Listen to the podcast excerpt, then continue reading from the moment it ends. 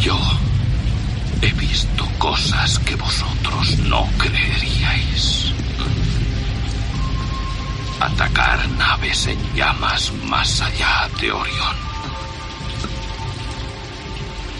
He visto rayos de brillar en la oscuridad cerca de la puerta de Tannhausen.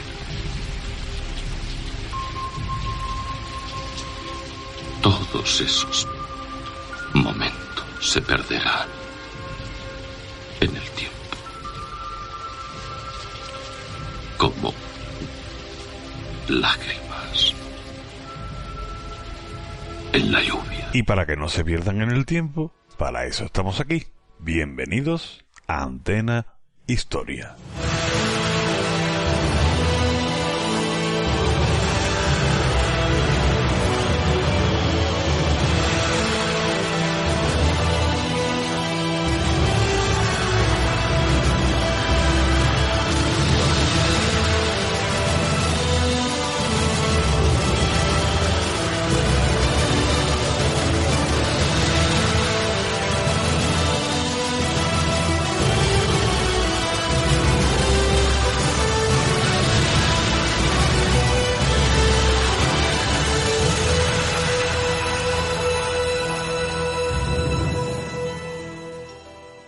La batalla de Actium, eh, acontecida en el año 31 a.C., eh, constituyó uno de los episodios finales de la convulsa República Romana.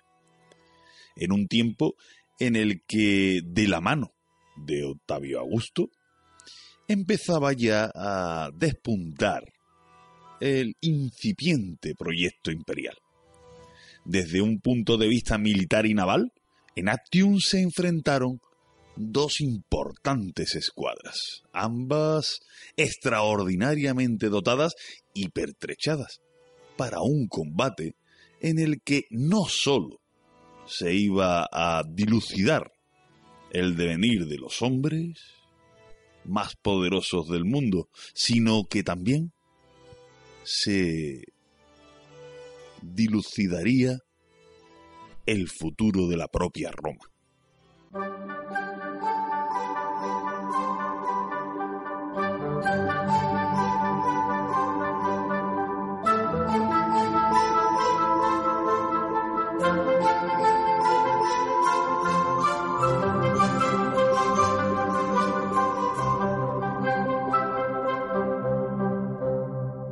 Antena Historia.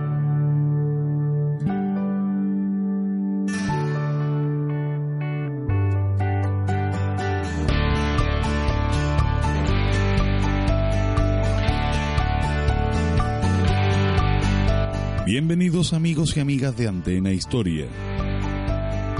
Soy Antonio Cruz. Y tenéis varias opciones para contactar con nosotros. Estamos en todas las redes sociales. Facebook, Twitter y Google. Nuestro blog es antenahistoria.wordpress.com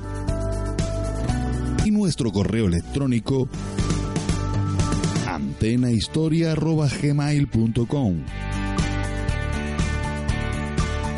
Si creéis que nuestra labor es interesante y necesaria y quieres patrocinarnos, quieres ayudarnos,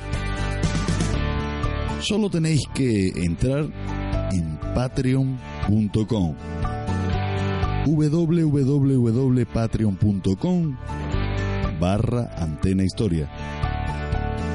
Ahí podréis haceros nuestros patrocinadores. Daros las gracias por estar ahí. Y seguimos con el programa.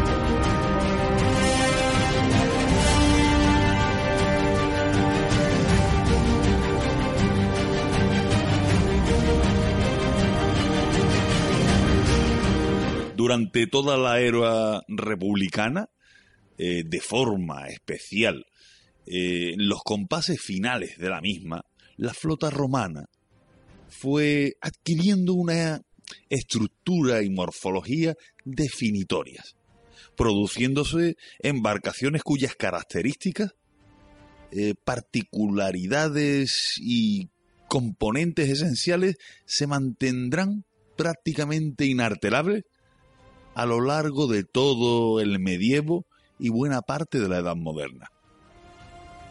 Según su tipología, las naves de guerra romanas podían dividirse en dos grandes grupos. Maioriformae, fundamentalmente galeras, y minoriformae, barcos de menos tamaño, de menor calado y menor estructura. Por ejemplo, las Liburniae. Los materiales de construcción más habituales por su resistencia y disponibilidad. ¿Te está gustando este episodio? Hazte fan desde el botón Apoyar del podcast de Nivos. Elige tu aportación y podrás escuchar este y el resto de sus episodios extra. Además, ayudarás a su productor a seguir creando contenido con la misma pasión y dedicación.